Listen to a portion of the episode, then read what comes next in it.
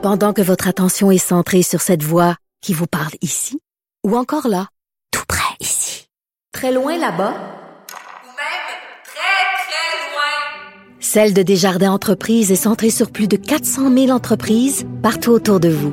Depuis plus de 120 ans, nos équipes dédiées accompagnent les entrepreneurs d'ici à chaque étape pour qu'ils puissent rester centrés sur ce qui compte, la croissance de leur entreprise.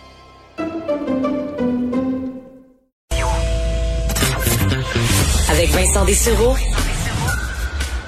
les plus récentes nouvelles sont toujours dans son radar. Vous écoutez Vincent Dessureau. Je commençais l'émission avec les, les, bonnes nouvelles, euh, les vaccins qui arrivent même un peu plus vite que, que prévu. On n'a pas dit ça souvent, là, mais au Canada, ça arrive. On est, on peut être positif. Je pense qu'on s'en sortira dans les prochains mois. Évidemment, là, ce sera place à la reprise. Euh, on veut ceux qui évidemment ont perdu leur travail depuis des mois, ben, que ça reprenne, qu'on puisse ouvrir l'économie et que ça roule à plein régime. Mais évidemment, il y aura des interventions à faire au niveau du gouvernement, au niveau de l'entreprise privée, euh, beaucoup de choses pour reconstruire ben, l'économie. Là, on peut pas dire la reconstruire au complet. L'économie a tenu le coup, mais disons, euh, sort de là quand même amoché. Et euh, on a empilé des dettes à niveau, à niveau record, on s'entend, surtout au gouvernement fédéral où le déficit est absolument euh, affreux à voir quand on voit le chiffre. Alors, est-ce qu'on décide de couper, se mettre à couper? Alors que plusieurs vont dire, ben attention, si on se met à couper, la, machine va pas repartir. Alors, est-ce qu'on dépense? Mais là, à quel point on peut dépenser? Il y aura des grandes questions au niveau du, euh, du rôle du gouvernement là-dedans. Est-ce que ça peut changer profondément le rôle du gouvernement dans l'économie? Euh, dossier très intéressant de l'IRIS, l'Institut de recherche et d'information socio-économique, euh, qui fait un dossier, justement, comment planifier l'après-COVID, un choix entre austérité et résilience pour analyser un peu vers où l'économie du Québec pourrait s'en aller. En parler, il est politologue et chercheur à l'IRIS. Guillaume Hébert est en ligne. Guillaume, bonjour. Bonjour. Euh, quand même, de le gouvernement va faire face à de, grandes questions. Est-ce que le premier problème, c'est justement ça, le fait qu'on vient de, de s'endetter pour des décennies, mais on peut pas vraiment s'arrêter de dépenser? Est-ce que je me trompe? Euh, oui, c'est vrai, vous avez raison. Il faut continuer de stimuler notre économie. Vous avez tout à fait raison. Mais là où vous n'avez pas raison, c'est sur la question de l'endettement. La, la, dette n'est pas du tout un problème présentement. Le déficit, oui, ça, le déficit, c'est un déficit record. On n'a jamais vu ça, un déficit de 340 milliards. Ça va. La dette du Canada n'inquiète personne, ni ici ni à, l'étranger en fait. Même si je, comprends là, par rapport au, PIB, on s'en sort euh, plutôt bien. Est-ce que quand même, parce que M. Trudeau est extrêmement confiant sur le fait que les taux d'intérêt étaient bas, on pouvait s'endetter, il n'y avait pas trop de problèmes, mais euh, est-ce que ça va durer ces taux d'intérêt bas? Est-ce que dans 10 ans, dans 15 ans, dans 20 ans, on va avoir encore cette facture-là à payer, mais que les données pourraient changer? Ben, si ça change, on va avoir le temps de se rajuster, ça c'est sûr, parce qu'on, c'est pas quand quand les taux d'intérêt montent, ça s'applique pas à toute notre dette, ça s'applique juste à la, partie de la dette qu'il faut renouveler chaque année, puis ça c'est un c'est un 8% peut-être là. Donc euh, donc ça c'est la première chose. On a le temps de se réajuster, ça arrive. Mais effectivement, présentement, il n'y a aucun signal de ça. Donc ça devrait pas être notre inquiétude première ça devrait pas être. Là. Puis je pense que c'est important de le mentionner aussi. Hein. Le, ce qu'on a fait avec la, PCU euh, ou les, dépenses du gouvernement fédéral, euh, on est intervenu comme tous les pays l'ont fait. On l'a peut-être fait un petit peu plus que les autres, mais on a beaucoup plus de marge de manœuvre que les autres. Parce que la situation du Canada, l'endettement, je le dis encore, c'est la meilleure des pays du G7. Euh, donc, l'austérité, euh, selon vous, on oublie ça. On on commencera pas à couper dans le but de, retrouver même un surplus au niveau des gouvernements. Ce sera pas le temps de faire ça. Exact. Ben ça, je pense, c'est même, je dirais, une bonne surprise. Hein, si on fait, si on fait la comparaison avec la dernière crise, présentement, il n'y a pas grand monde qui vraiment, beaucoup d'analystes, puis certainement pas les institutions internationales, qui vont nous dire c'est le temps de couper. Alors même on entend le contraire. Hein, les institutions, c'est surprenant, des institutions qui depuis tellement d'années s'assuraient de nous ramener à la discipline budgétaire, là, ils font un peu le contraire en disant, ben là, écoutez, euh, on a une relance verte à financer, là, dépensez donc, parce que les institutions internationales ont très peur, effectivement, qu'on étouffe l'économie, comme vous avez dit d'entrée de jeu. Donc, et, on le voit, hein, au Canada, présentement, les débats au fédéral, ou en tout cas, au Québec, quand on parle du fédéral, présentement, ce qu'on entend de de plus, disons, catégorique, c'est de dire ça va nous prendre éventuellement des ancrages fiscaux. Hein. Il n'y a pas de gens qui appellent à l'austérité immédiatement. Mais bon, là, le Euh, problème, c'est que les gens pourraient la vouloir plus tard. Là, ça, c'est un autre. Est-ce que euh, le- les, les gouvernements, et là évidemment, euh, en ce moment, le gouvernement mène un peu tout parce qu'on est, on est en situation de crise, est-ce qu'ils devront garder une mainmise plus grande sur l'économie dans la mesure où vous parliez de virage d'économie verte, là, ça demande des décisions euh, importantes dans certains cas de piler sur certains, sur certains pieds. Euh, est-ce qu'on verra un gouvernement plus interventionniste au niveau de l'économie pour s'assurer que la reprise se fasse de la bonne façon? Je, pense que oui. Je pense que oui. euh, et, je pense que c'est là qu'il faut, euh, va falloir faire preuve de créativité, d'ouverture d'esprit, tout le monde ensemble, parce qu'il y a des choses qui sont en train de bouger là. On, s'en rend compte, que ce soit aux États-Unis, que ce soit l'Union européenne, euh, même la question de déficit zéro et les remises en question, en, en question présentement. Là, on pourrait rentrer, puis on le fera pas parce que ce serait compliqué, mais toute la question de la politique monétaire, hein, de la création d'argent. On a fait beaucoup de blagues avec ça, avec le, gouvernement Trudeau qui imprime l'argent.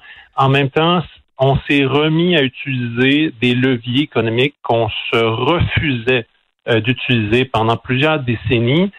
Et, je- pense qu'on avait tort, en fait. Je pense qu'on avait plus de marge de manœuvre qu'on croyait pour que l'État puisse investir dans l'économie.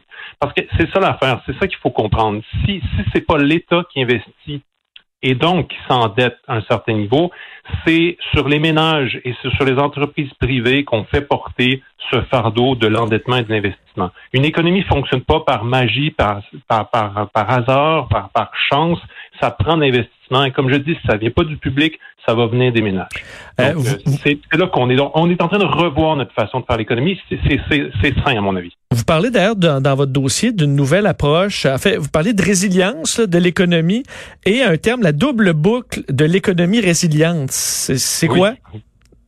Oui, c'est euh, c'est une proposition qu'on fait. On essaie de mettre tout ça ensemble parce que ce qu'on ce qu'on comme je disais tout à l'heure, à court terme, l'austérité pas sur le, le dans, le portrait, c'est une bonne chose. Mais beaucoup de gens se disent oui, mais il va falloir y venir plus tard. hein. Il va falloir couper plus tard. Donc le débat pour certains, c'est l'austérité, on l'a fait tout de suite ou on l'a fait plus tard. Nous autres, ce qu'on dit, c'est qu'il faut changer ce débat-là. Il faut complètement changer le cadrage du débat. Il faut se dire l'austérité ou la résilience. C'est ça le vrai choix. Est-ce qu'on fait de l'austérité ou on fait de la résilience? Ça veut dire, quoi? La résilience, ça veut dire assumer le fait que euh, on va avoir euh, on peut pas avoir un, système qui est aussi fragile quand il y a une pandémie qui frappe. Là, on, on doit avoir un système plus solide, mais on va avoir aussi besoin d'un système beaucoup plus solide pour résister aux changements cri- euh, climatiques, euh, aux défis environnementaux qui sont devant nous. Et j'ajouterais même là-dedans, parce qu'on en parle aussi beaucoup dans, dans notre, dans notre brochure, et c'est aussi le but de la, bou- la double boucle, la question des inégalités présentement, elle pose aussi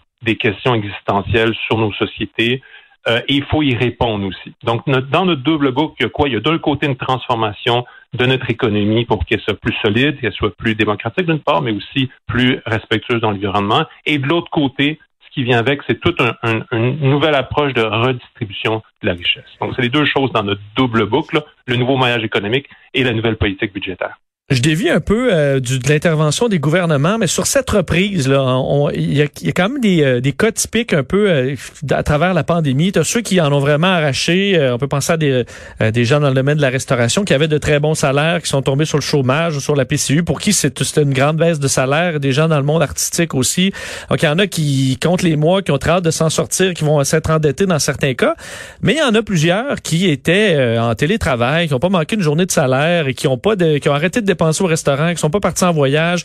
Et là, euh, qui se sont montés un petit pactole là, pendant la pandémie et qui euh, attendent euh, que, que ça reparte pour pouvoir dépenser. Euh, Croyez-vous à ça qu'il y aura une reprise quand même euh, assez rapide quand les gens pourront se mettre à dépenser puis qu'ils vont, vont courir un peu comme on le fait là, dans les boutiques de sport. Ça s'achète des vélos hors de prix parce qu'on achète un peu ce qu'on ce qu'on pourra faire cet été. Euh, Croyez-vous que ça aura un effet euh, assez rapide pour repartir l'économie, le fait que les gens en ont accumulé quand même l'argent? Ça pourrait, ça pourrait peut-être donner un petit coup, un petit boom. hein. C'est, souvent ce qu'on observe après une récession. Euh, euh, ça, va en fait nous renseigner sur à quelle vitesse va se faire la, reprise. Mais à mon, avis, les vrais enjeux structurels, systématiques ou systémiques, qu'on dirait, sur la croissance à moyen et long terme, qui doit faire que notre économie va fonctionner puis va donner plus solide ou pas, euh, c'est pas cette consommation-là à court terme, cet éventuel boom, ça va vraiment être notre capacité de euh, de mieux faire circuler euh, l'économie dans le temps d'argent. Ça, ça suppose une meilleure redistribution de la richesse. Je pense que là-dessus, on va pas on va pas passer à côté. La question euh, de l'inflation, des taux d'intérêt, est-ce que vous suivez ce dossier-là? On voit euh, quand même des, des, des, certains domaines là où le prix a monté en fou. L'épicerie coûte cher, évidemment le prix des maisons, euh, le prix de certains articles, le prix de l'essence a monté. Dans d'autres cas, ben, certains domaines se sont carrément effondrés. Donc ça devient à la limite un peu dur de d'analyser l'inflation. la question des taux d'intérêt aussi, est-ce qu'on peut s'attendre à voir ça monter? Est-ce que ça pourrait venir éteindre un peu cette cette reprise économique si jamais les gens, soudainement, qui s'étaient endettés, ben, on voit la facture augmenter d'un coup? Oui, ben c'est sûr que l'endettement des ménages euh, au Canada, ça fait depuis longtemps, là, il est beaucoup plus préoccupant que l'endettement euh, public. Hein, je l'ai dit tout à l'heure, l'endettement, la dette du Canada, puis là, au, Québec aussi, là, d'ailleurs, là, c'est pas inquiétant. La dette des ménages, elle est plus forte d'ailleurs au Canada anglais qu'au Québec. Celle-là, elle est plus euh, elle est plus inquiétante. Vous avez raison là-dessus. Ça, il faut, il faut garder un œil. Toutefois, euh, sur les questions d'inflation, bon, vous avez tout à fait raison d'ailleurs de le dire. En inflation, c'est pas, c'est un, un, des fois c'est un, un indicateur qui est difficile à manier parce qu'effectivement il y a des choses qui augmentent. Puis ça, ça peut être très inquiétant. l'immobilier, par exemple, on pourrait craindre une bulle ou on peut aussi craindre l'effet pour les gens qui sont plus moyens d'avoir accès à la propriété. Là, il y a comme un effet de ça, se reflète aussi dans la croissance des inégalités dans une société. Ça, ça c'est pas bon. En même temps, l'inflation globale, l'index global des prix, lui, présentement, euh, il monte pas. Ça fait longtemps qu'il monte pas. Ça fait longtemps qu'on spécule sur une éventuelle remontée des taux d'intérêt euh, ou, de l'inflation là dans ce cas-ci. Euh, et, euh, et pour le moment, ben on, on la voit pas. C'est vrai aux États-Unis, c'est vrai au Canada. Donc pour le moment, ça va. Même que certains à l'échelle internationale, c'est plus de la déflation des baisses de prix qui qui qui, qui suscite l'inquiétude que euh, qu'une augmentation des prix. Donc de ce côté-là, ça va. Et sur le côté des, des, taux d'intérêt, ça serait suicidaire si les banques centrales se lançaient trop vite dans une remontée euh, de ça. Ils le savent très bien. Donc encore là, c'est le genre de politique sur lesquelles on, pourrait euh, s'ajuster advenant que ça reparte euh, à la hausse. Ben, on comprend que les gouvernements là, sont dans le jus pour gérer la pandémie et qu'il y aura euh, tout autant de travail à faire dans les mois suivants pour faire les bons choix pour euh, bien repartir la machine.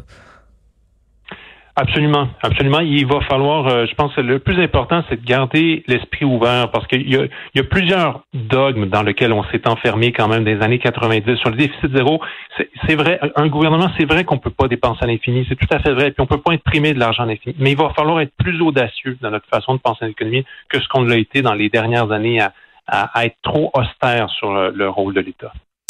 C'était très intéressant. J'invite les gens à lire ce dossier euh, sur le ce qu'on peut retrouver sur le site de l'Iris. Guillaume Hébert, merci beaucoup d'avoir été avec nous. Bien, merci pour l'invitation. Au revoir, euh, Guillaume Hébert, politologue, chercheur à l'IRIS. Le dossier Comment planifier l'après-COVID, un choix entre austérité et résilience. on comprend que le choix, euh, c'est la résilience. On revient.